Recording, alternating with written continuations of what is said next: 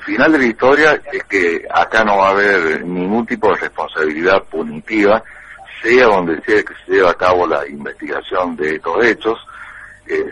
habría que verificar que efectivamente las empresas no tuvieron actividad, no tuvieron patrimonio, que están declaradas en la cabeza, como dice este, Macri padre, y, en consecuencia que no hay ninguna responsabilidad por parte del presidente y de su hermano Mariano. Acá no hay posibilidad de exista responsabilidad, o sea, el final de la historia, no no sé, porque toda esta investigación por lavado de dinero tiene como punto de partida eh, una actividad ilícita por parte de alguien anónimo para nuestra legislación y para la legislación que existe prácticamente en, el primer mundo, esto no puede llegar a dar este, como consecuencia ningún tipo de sanción punitiva. Es decir, todo lo que es ilícito, obtenido ilícitamente, por una cuestión de que el Estado, el Poder Judicial en este caso,